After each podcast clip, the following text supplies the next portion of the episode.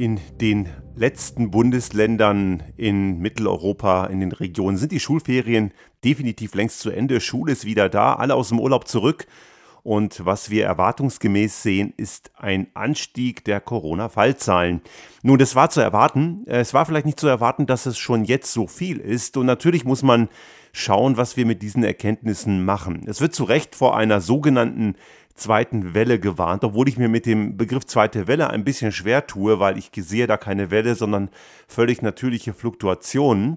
Und es stellen sich viele bekanntermaßen jetzt die Frage, wie wird der Herbst aussehen? Ich wage hier keine Prognose, damit werde ich mich auch nicht beschäftigen, aber ich möchte die Frage stellen, haben wir in den letzten Monaten irgendwas aus dieser Krisensituation gelernt? Als es damals losging mit diesem ganzen Chaos, haben sich viele die Frage gestellt, was lernen wir daraus? Und was müssen wir verändern, damit wir künftig fitter sind für eine Zukunft? Oder was hat uns auch diese Pandemie, man verwendet hier ja oft den Begriff Brennglas, der kommt ja sehr oft in diesem Kontext. Ich mag den gar nicht so gerne hören, weil ich finde ihn so ein bisschen verzerrend. Aber grundsätzlich sagt es ja, heißt es ja immer, wie ein Brennglas wird uns gezeigt, wo unsere Probleme liegen, die wir vorher auch schon hatten. Und das ist absolut richtig. Wir haben das ja in den letzten Monaten auch hier bei uns im Podcast immer wieder erwähnt.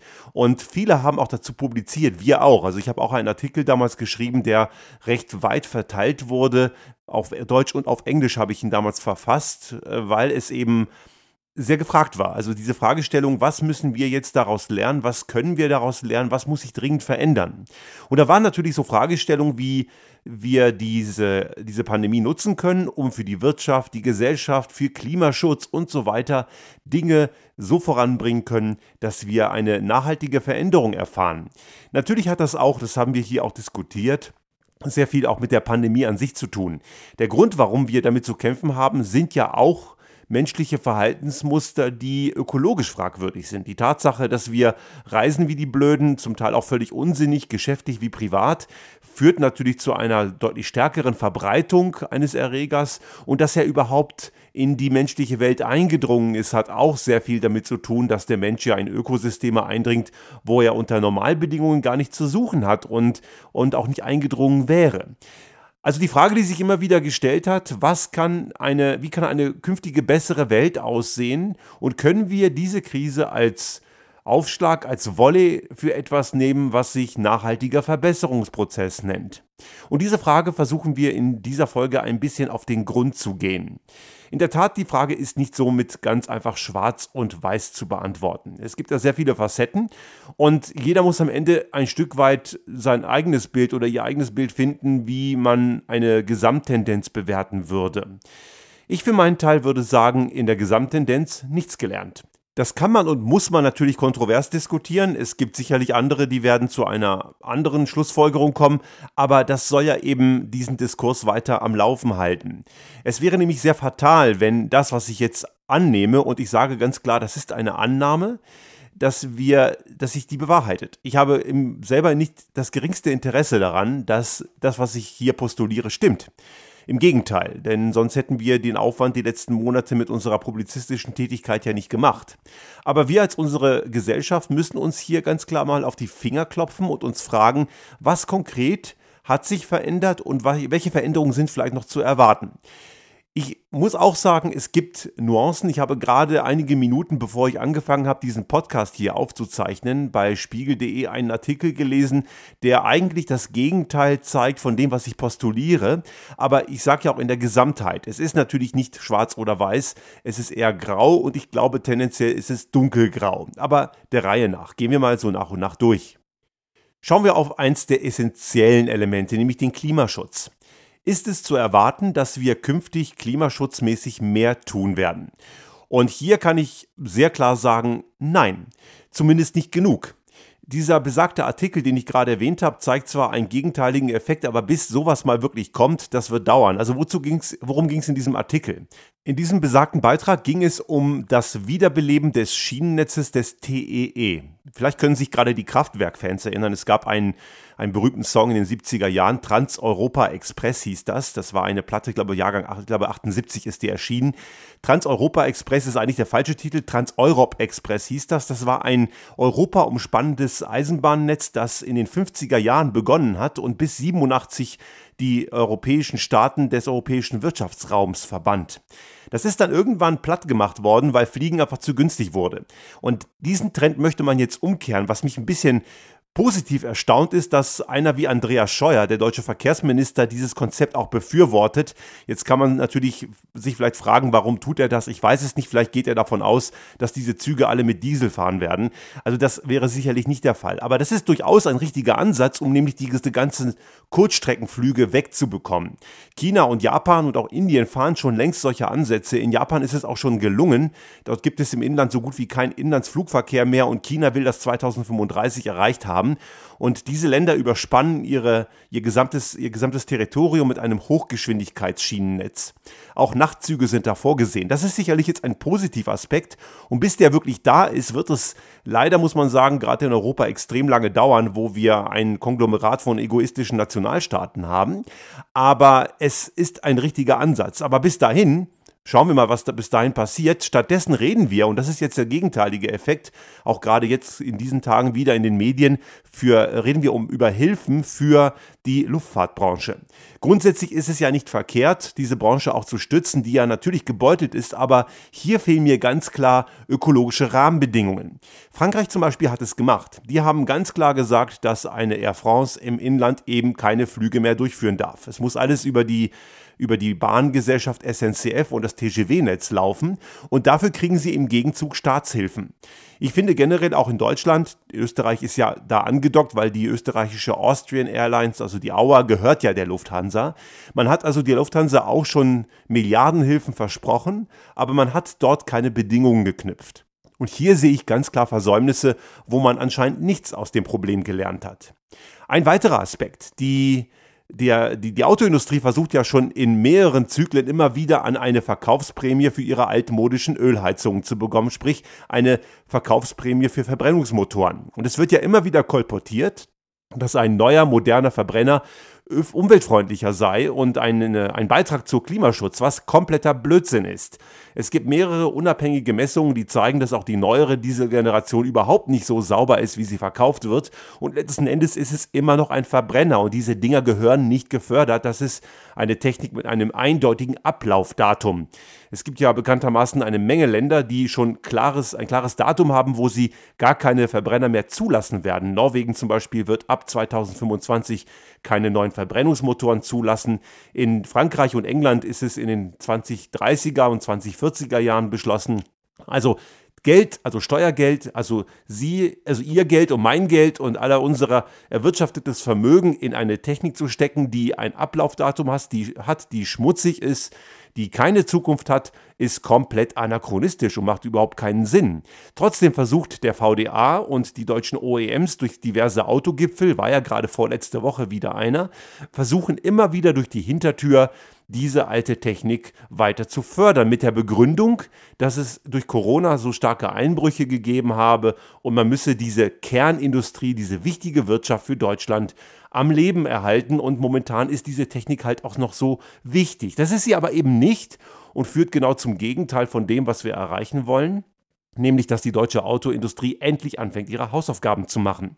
Und dass einer wie Markus Söder aus Bayern eine solche altmodische Prämie, so Geldverschwendung propagiert, wundert mich eigentlich nicht. Aber es ist für mich besonders äh, negativ erstaunlich, dass einer wie der Winfried Kretschmann, der Ministerpräsident in Baden-Württemberg, eigentlich mal ein Grüner gewesen, der steckt anscheinend mittlerweile so tief im Hintern der Autolobby, dass er auch diesen Blödsinn fordert. Also hier sind definitiv Leute im Spiel, die völlig falsche Anreize setzen und die damit dem Wirtschaftsstandort Deutschland einen Bärendienst erweisen. Denn so kann man gegen die ohnehin schon weit vorangeschrittene Konkurrenz, und da rede ich jetzt nicht nur von Tesla, ich rede auch von einigen Asiaten, China, Hyundai zum Beispiel aus Korea und auch in, in Japan gibt es schon längst Hersteller, die Lichtjahre weiter sind, dass man ihnen diesen Vorsprung weiterhin gönnt, indem man die heimische Industrie schön in die Bedeutungslosigkeit entlässt, indem man sie fördert, weiterhin ihre alte Steinzeittechnik zu verkaufen, was auch für uns als Lebensraum für den Klimaschutz komplett kontraproduktiv ist.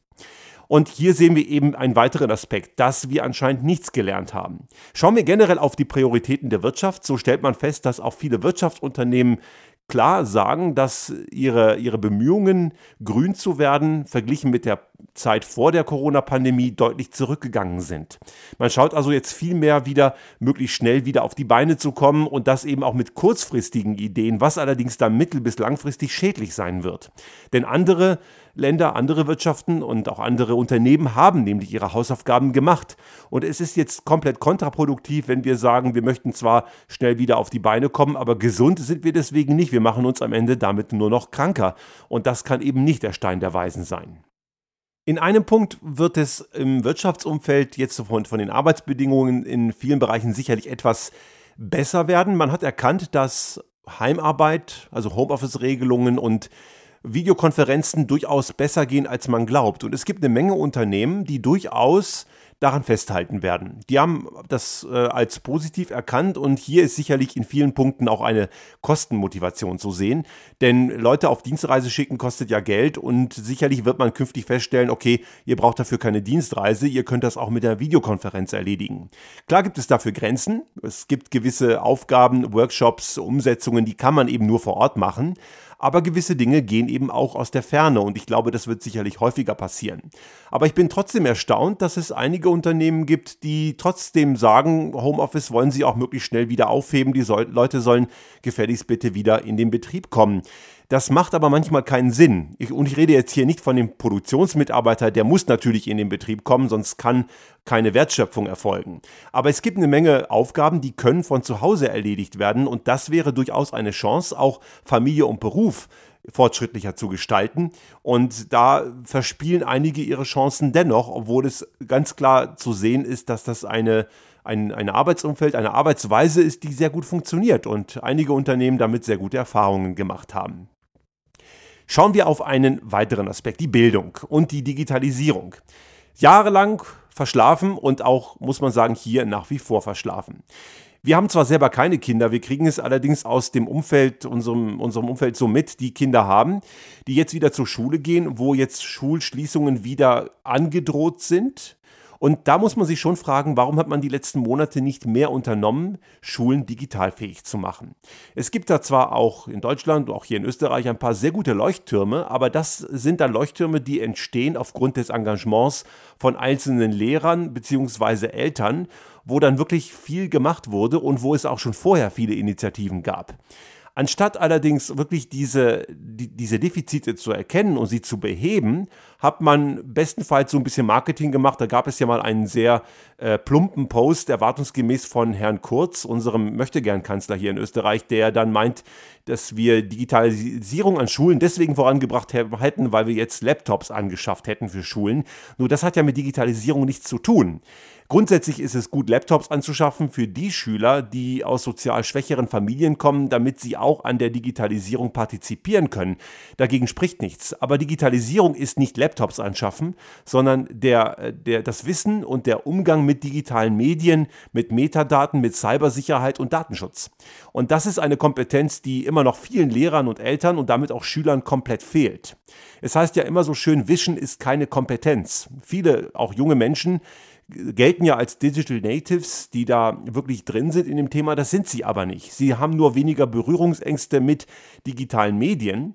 Aber die Tatsache, dass sie TikTok, Facebook oder Instagram auf ihrem Mobiltelefon verwenden und auch WhatsApp tagtäglich nutzen, zeigt, dass ihnen offensichtlich viele Kenntnisse aus der digitalen Welt fehlen. Denn wenn man die hätte, würde man damit sicher anders umgehen. Ich würde nicht sagen, dass sie nicht stattfinden würden, aber man würde eben anders damit umgehen und viel kritischer diese Medien anwenden. Und diese Kompetenz fehlt halt komplett und darüber hat sich auch bisher keiner Gedanken gemacht. In Deutschland haben wir noch das Problem des Netzausbaus und der digitalen Infrastruktur. Da ist also nach wie vor sehr vieles im Argen kann man ja zum Beispiel am Stadtrat von München kaum wirklich einen ein Mobilfunkempfang sicherstellen. Dort bricht die Verbindung im Hoffoldinger Forst ja regelmäßig zusammen. Auch ein Telefonat zwischen Ruhrgebiet und Münster ist nur selten möglich. Also das ist immer noch ein Defizit. Gut, nun muss man sagen, das ist sicherlich nicht zu lösen innerhalb von sechs Monaten, aber so richtig klare Initiativen kann ich hier nicht erkennen. Schauen wir auf eine weitere Branche, wo wir jetzt sagen könnten, die hätte eigentlich wiederbelebt werden müssen. Das ist die Branche der erneuerbaren Energien. Diese ist ja in Deutschland vor vielen Jahren komplett kaputt gefahren worden. Man spricht ja in der Solarbranche zum Beispiel immer von dem Altmaier-Knick und vorher von dem Gabriel-Knick. Da, wo man wirklich die, äh, die, die, dieses Geschäftsmodell der Leute so dermaßen ramponiert hat, dass sie, dass etwa 500.000 Jobs in der erneuerbaren Energiebranche ja komplett den Bach runtergegangen sind und darüber hat nur keiner was erzählt. Und eigentlich hätte man meinen müssen, dass man aus den Fehlern gelernt hat, gerade in dieser Zeit. Aber das Gegenteil ist der Fall. Die Windenergie ist in Deutschland faktisch tot. Man muss jetzt diese die bestehende Windparks, die jetzt ihre Lizenz hatten für eine gewisse Betriebsdauer von einigen Jahren, diese laufen jetzt in dieser Zeit aus. Und eigentlich müsste man die weiterlaufen lassen oder ein Repowering vornehmen. Das heißt, ein Windpark, einem Windpark die gleiche Leistung zurückgeben, die er vorher hatte, nur mit weniger Windenergieelementen, mit weniger Windturbinen, weil die Dinger natürlich mittlerweile leistungsfähiger geworden sind. Aber es fehlt an notwendigen Genehmigungen und jede Menge kurzsichtige Bürgerinitiativen. Und nein, das sind nicht nur Grüne, das sind äh, Leute durch die ganze Bandbreite hinweg. Auch ein paar Grüne sind natürlich dabei, die das paradoxerweise blockieren. Diese Bürgerinitiativen haben leider zu viel Macht und boykottieren das aufgrund von fadenscheinigen Begründungen wie Infraschall und so ein Blödsinn. Und wenn mir jetzt jemand erzählen will, ich habe das nicht erlebt, doch ich habe sehr wohl erlebt, wie, wie das ist, neben einer, einem Windrad zu wohnen. Und das ist nicht so schlimm, wie es immer wieder behauptet wird. Das kann man sehr gut ignorieren. Interessanterweise sind das dann die Leute, die mit einer Autobahn in der Nähe dann weniger Probleme haben. Aber das nur am Rande. Also auch hier hätte ich mir eine sehr viel klarere und deutliche Initiative gewünscht, um diese Branche, wo Deutschland ja mal führend war, und zwar richtig führend, wieder zu beleben, anstatt zu erlauben, dass das Ganze immer wieder Richtung China weiter wandert. Ja, ein weiterer wichtiger Punkt.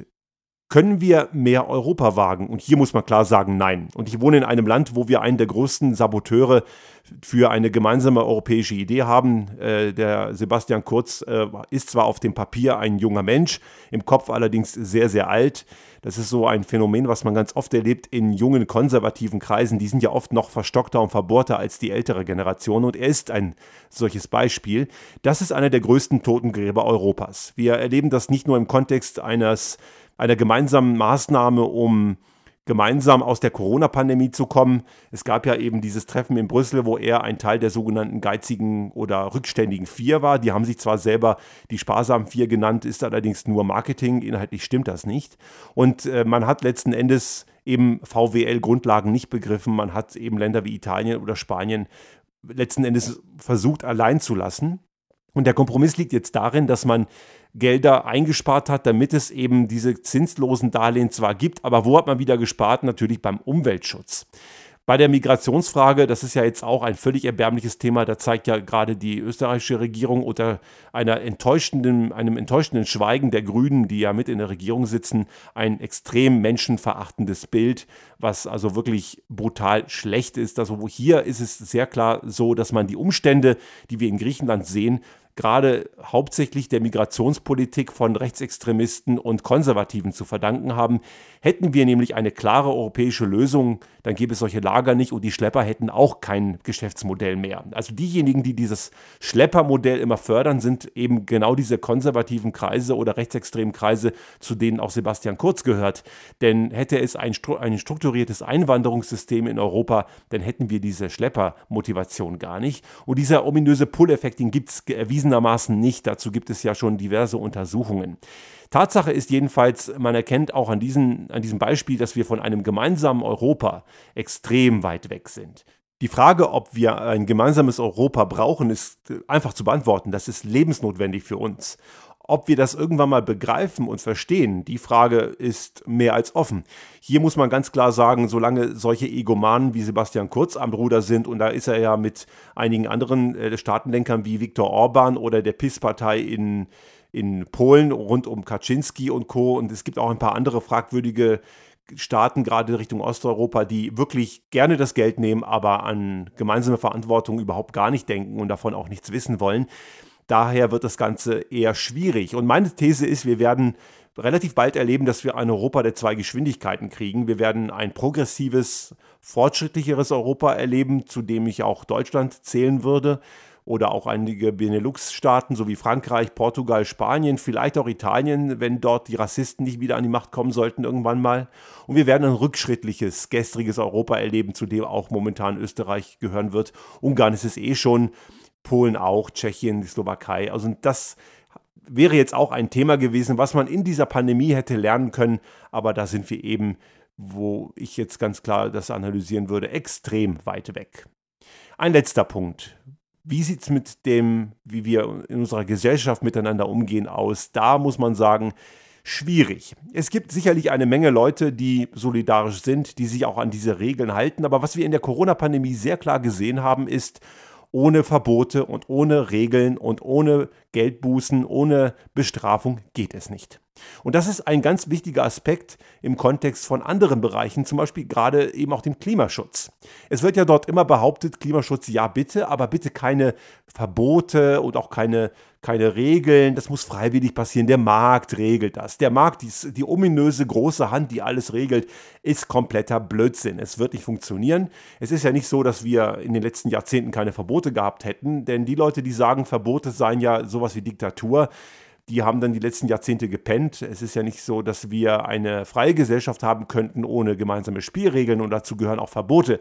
Es ist ja aus gutem Grund verboten, jemanden umzubringen oder zu beleidigen und äh, darüber regt sich im Normalfall keiner auf.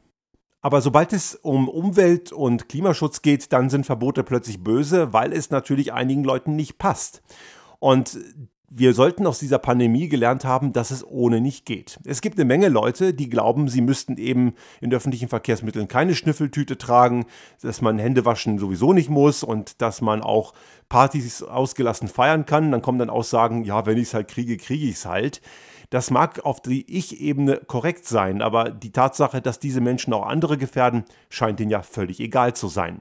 Und es wird immer wieder eine hinreichend große Menge an Menschen geben, die werden es auch künftig nicht begreifen. Und die muss man eben strafen. Es ist eben leider die einzige Möglichkeit dazu. Im Straßenverkehr sehen wir das sehr gut. In Deutschland benehmen sich viele unter aller Sau, weil es eben einfach zu wenig kostet. Die Strafen sind zu luschig. Schauen wir in die Schweiz. Seit 2013, da hat man dort ein Gesetz eingeführt, was sehr rabiate Strafen hat, bis hin zum, zu ein Jahr Gefängnis und auch schon vorher wird einem das Auto weggenommen. Also wenn man gar nicht so wahnsinnig viel über der Höchstgeschwindigkeit ist, also wenn man auf der Autobahn so 160 knallt, wo 120 erlaubt ist, wird das Auto konfisziert. Und das ist auch richtig so, weil diejenigen, die so offensichtlich Regeln und äh, Vorgaben missachten um ihren Egoismus zu frönen. Das hat nichts mehr mit Freiheit zu tun. Die werden Ermahnung und Aufklärung sehr wahrscheinlich nie verstehen. Die verstehen eben nur das Instrument der Strafe. Und dieses muss natürlich zwar gut begründet sein und auch klar sein, dass eben dieses Regelwerk da ist, um das Gros der Gesellschaft zu fördern, also die, die Belange des Einzelnen hinten anzustellen zu den Belangen der Mehrheit, der Gemeinschaft. Aber es geht eben nicht anders. Wir haben das in der Corona-Pandemie ja sehr gut gesehen. Die Maskenverweigerer in den Zügen zum Beispiel werden durch Sicherheitsdienste entsprechend zurechtgewiesen und es gibt mittlerweile auch Bußgelder. Klar muss man das auch einfordern und es muss kontrolliert werden. Das ist sicherlich in der Breite noch zu dünn, aber die Bußgelder müssen wirklich, ich glaube sogar höher sein. Ich meine, es sind 150 Euro oder sowas. Ich würde aber noch mal eine Null dranhängen. Denn ich glaube, viele wird, wird 150 Euro nicht schrecken. Da ist ihnen ihr Ego einfach noch mal viel zu wichtig. Übertragen auf zum Beispiel sowas wie Klimaschutz ist es halt so, dass wir hier sehr viel drastischere Regeln brauchen, um gewisse Dinge eben nicht mehr zu haben. Wir haben ja vorhin schon über das Verbot von Kurzstreckenflügen gesprochen und ich würde auch noch viel weiter gehen. Die ganze SUV Produktpalette würde ich so unattraktiv machen und mittelfristig sogar verbieten, dass es diese Dinge einfach nicht geben darf. Das ist so ein ganz offen, also jemand, der mit so einer Karre durch die Gegend fährt, zeigt damit sogar ganz offen, dass es dass diese Menschen, diese Menschen die persönliche Verantwortung komplett ignorieren und die geht ihnen sonst wo am Hintern vorbei. Und wir müssen uns immer wieder darüber im Klaren sein, dass die Klimakatastrophe, die Klimakrise viel, viel bedrohlicher ist als die Corona-Pandemie. Die Corona-Pandemie ist relativ begrenzt gemessen an der Klimakatastrophe. Wir merken sie nur deutlicher als die, den Klimawandel, weil die Klimatoten werden ja nicht so ausgewiesen, aber es gibt sie. Wir erleben zum Beispiel jetzt auch in Kalifornien diese Brände. Nun sagen viele, ja, Brände hat es ja schon immer gegeben. Und ich möchte jetzt nicht die, die, das dumme Gesülze von dem Psychopathen, den die da als Präsidenten haben, kommentieren, der von äh, explodierenden Wäldern und Walddörfern in Europa redet. Diese Wälder haben natürlich immer wieder mal gebrannt und es mag sicherlich auch ein schlechtes Forstmanagement geben. Aber die Intensität der Brände, die hat sich massiv erhöht. Und da haben wir schon einige Menschen, die man ganz klar als Klimatote bezeichnen muss. In Norddeutschland wird, äh, werden zunehmend Wasservorräte knapp und die Hitzetoten der letzten Jahre haben wir auch nicht so wirklich einem, eine, so zugeordnet, dass, sie, dass man sie als Klimatote bezeichnet. Es gibt viele, viele andere Menschen, die unter der Klimakatastrophe leiden, in Zentralafrika, in Südostasien oder auch der Lebensraum der Inuit in Grönland wird zunehmend bedroht, aber das ist halt für uns zu weit weg, das merken wir hier so gar nicht. Einige egoistische Kleingeister sagen dann gerne, wir können das doch als Chance nehmen, dann haben wir ja, es ist insgesamt wärmer, wir brauchen weniger Energie zum Heizen und die Nordrouten durch die Polarregion, die sind ja auch viel kürzer. Aber so kann nur jemand argumentieren, dem das Schicksal gewisser Menschen auf diesem Planeten einfach sonst wo vorbeigeht. Das ist ganz klar, Gier frisst Hirn. Da hat man irgendwie so überhaupt gar nicht mal, noch nicht mal von der Wand zur Tapete gedacht. Also, nochmal die finale Frage. Haben wir aus der Corona-Pandemie bis zum jetzigen Zeitpunkt was gelernt? Vielleicht in Nuancen, aber in weiten Teilen würde ich sagen, nein. Wir haben hier noch eine ganze Menge Hausaufgaben zu machen. Ich meine, es ist noch nicht zu spät, damit anzufangen. Die Frage ist, schaffen wir das, endlich diese Dinge anzupacken? Das bedeutet konsequenter, klarer Klimaschutz. Klare Regeln, die definitiv klimaschädliches Verhalten richtig unattraktiv macht und in gewissen Fällen sogar verbietet.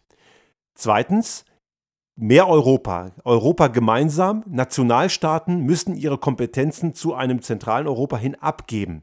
Das ist nicht ein Verlust an Lebensqualität, das ist ein Gewinn. Denn diese globalen Probleme, um die es im Wesentlichen geht, die können wir nicht im kleinstaatlichen Klein-Klein im Murmeltiergehege lösen. Auch hier haben wir das ja schon öfter diskutiert. Ich nehme Österreich immer gerne als Beispiel. Das sind nicht mal 9 Millionen Einwohner. Die großen Metropolen dieser Welt haben mehr Menschen als dieses ganze kleine Land hier. Und auch die deutsche Volkswirtschaft, die zwar viel größer ist, ist verglichen mit anderen Volkswirtschaften einfach viel zu klein, um sich zu bewähren. Also wir müssen Nationalstaaten hinter uns lassen. Drittens, wir brauchen eine gute digitale Infrastruktur mit digitaler Kompetenz. Die Infrastruktur ist das eine, die digitale Kompetenz ist sicherlich weitläufiger. Wir müssen eine Gruppe von mündigen Menschen werden, über ganz Europa hinweg, die in der digitalen Welt im Alltag leben. Das ist ein Teil, ein valider Teil unserer Gesellschaft geworden, mit allen Vor- und Nachteilen. Und wir müssen die Vorteile nutzen und die Nachteile ausmerzen durch immer mehr Kompetenz. Und viertens, wir brauchen ein Wirtschaftssystem, das sich von dem grenzenlosen Wachstum endlich verabschiedet. Das ist und bleibt eine Illusion. Und der Kapitalismus des grenzenlosen Wachstums ist genauso schädlich wie ein Krebsgeschwür für einen menschlichen Körper. Es macht unsere Gesellschaft zunichte. Wir haben nicht diese Möglichkeit. Wachstum muss bedeuten Wandel, Veränderung. Dagegen spricht nichts. Aber diese Annahme, dass wir immer weiter wachsen müssten, ohne irgendwelche Einschränkungen, das ist der Holzweg und wird uns am Ende diese Probleme, die wir jetzt aktuell sehen, noch größer machen. Uns muss am Ende immer eines klar sein. Dieser Planet hat Hunderttausende von Jahren Zeit, sich von Menschen zu regenerieren. Aber wir haben bei weitem nicht mehr diese Zeit. Wir haben nur noch wenige Jahre Zeit, unser Verhalten dahingehend zu ändern, dass wir nicht dafür sorgen, dass sich dieser Planet von uns als Menschen regenerieren muss.